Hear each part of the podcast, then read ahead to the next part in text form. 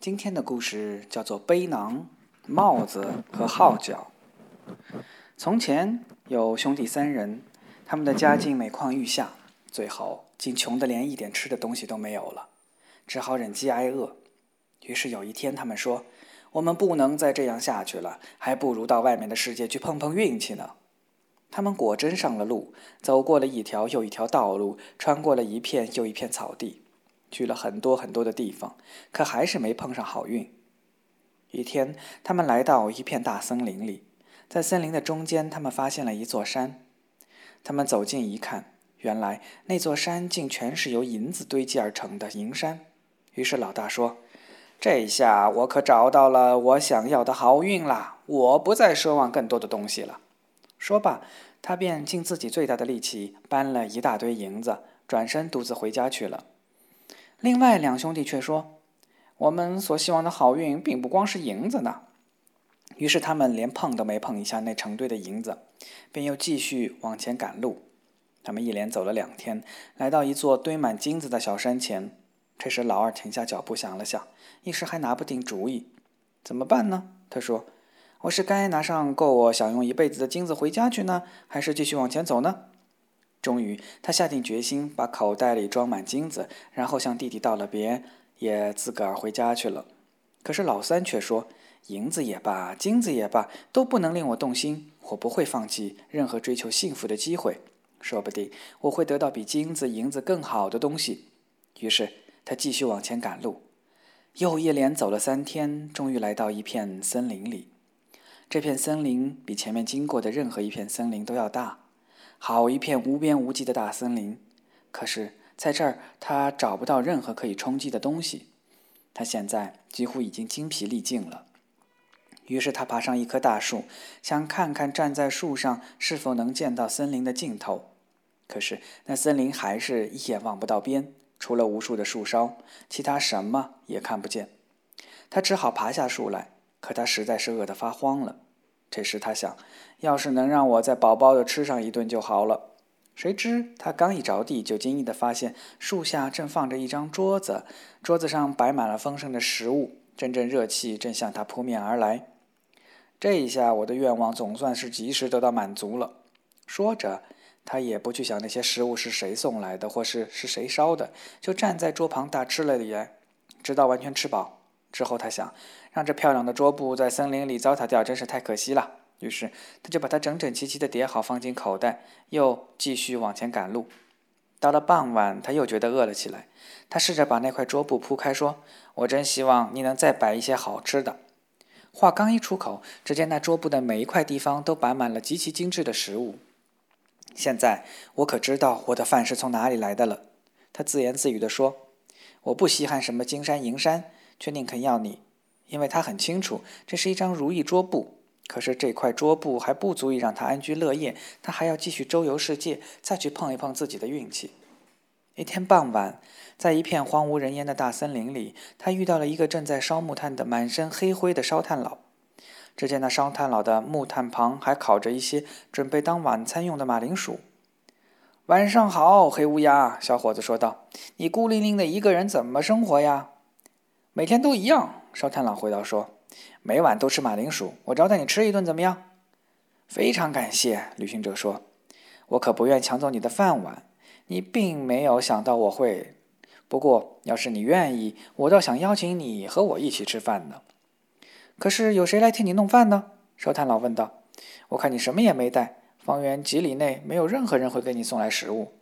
即便是这样，我们还是有饭吃。”他回答道。而且那还是你从来没有尝过的可口美味呢。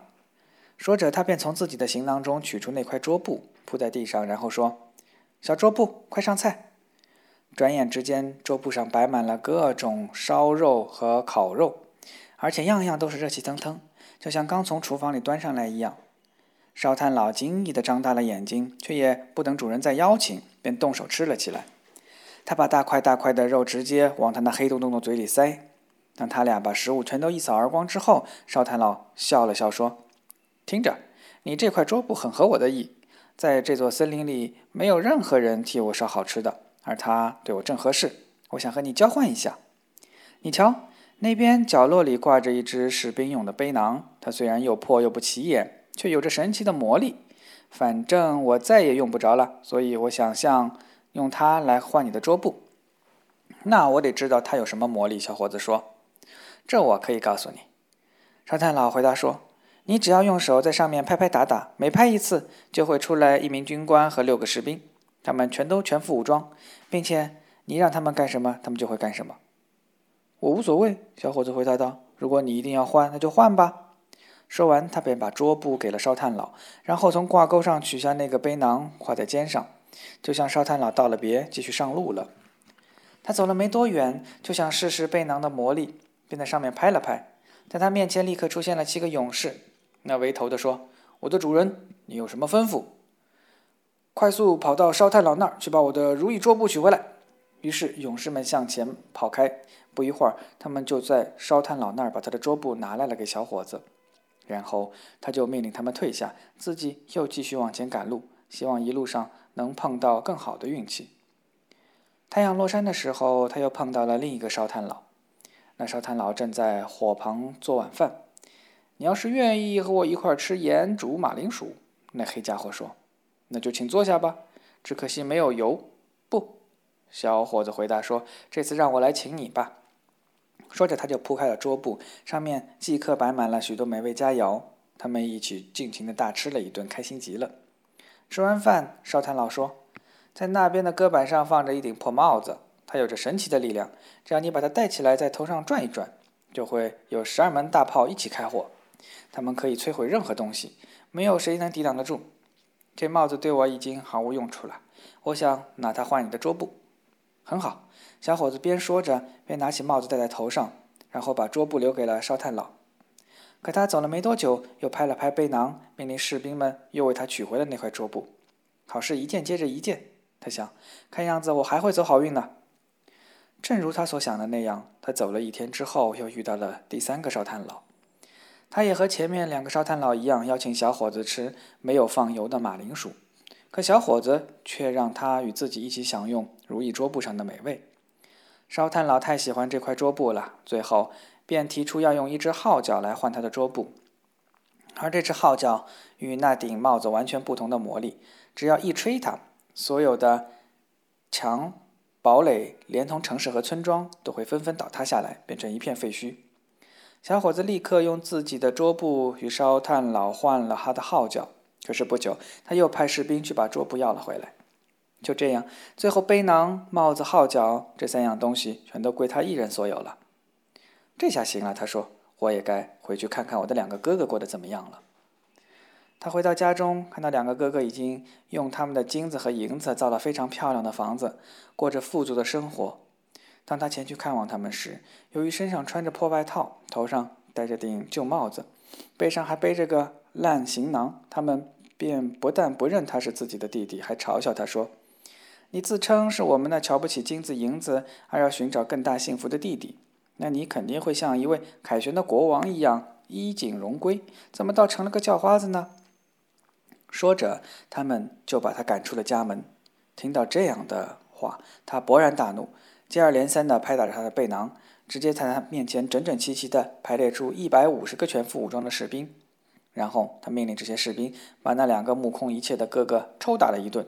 直打到他认识到他们是谁为止。邻居们听见了喧闹，跑出来，想要帮助两个处在困境中的哥哥，可是他们却对付不了那些士兵们。消息最终传到了国王那里，国王听了非常生气，便命令一个队长带着他的士兵们前去，把这个捣乱的家伙赶出城去。谁知这个背着行囊的小伙子却招来了更多的士兵，把那个队长和他的士兵们一个个都打得鼻青脸肿，狼狈而逃。国王说。得好好治一治那个流浪汉。第二天，他又派去了一支更强大的军队，可是他们的下场也好不到哪儿去。那年轻人不仅派了更多的士兵去对付他们，而且为了尽快取胜，还一连转了两下头上的帽子，于是大炮齐鸣，只打得国王的士兵仓皇逃窜。现在我绝不和国王讲和，小伙子说，除非他把他的女儿嫁给我，并让我继承他的王位。然后他派人把自己的要求告诉了国王。国王便对自己的女儿说：“这是个不得不吞的苦果。”接着接受了他的要求。我还有什么办法呢？要想得到和平，保住头上的王冠，我不得不委屈你了。”于是，小伙子和公主举行了婚礼。可是公主很不满意，因为她的丈夫戴了个破帽子，背着个旧行囊。于是她整日整夜地寻思自己如何才能除掉他。突然，她灵机一动，心想：莫非他那神奇的力量就藏在他旧背囊里呢？于是他就假装对他十分热心。等他心软了，他便说：“你真该把那个破背囊取下来才是啊！它让你太难看了，连我都为你感到害羞呢。”不。宝贝儿，他回答说：“这个背囊是我最重要的宝物，有了它，我就不怕世界上的任何人。”接着，他把背囊的魔力告诉了公主。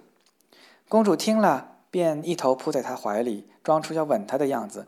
可是，他却巧妙地把背囊从他的肩上取了下来，拎着它飞快地逃走了。当他不再追来时，他便拍打那个行囊，命令士兵们去抓住他们以前的主人，并把他赶出王宫。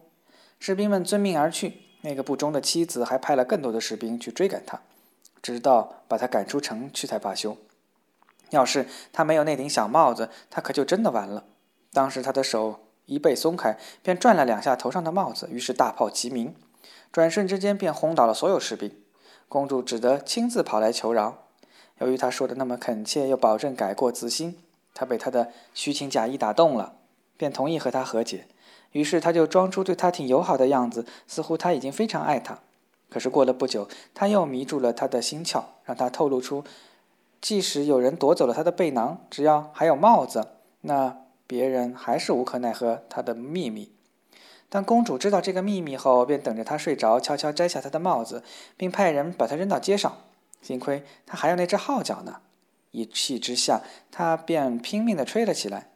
顷刻之间，所有的城墙。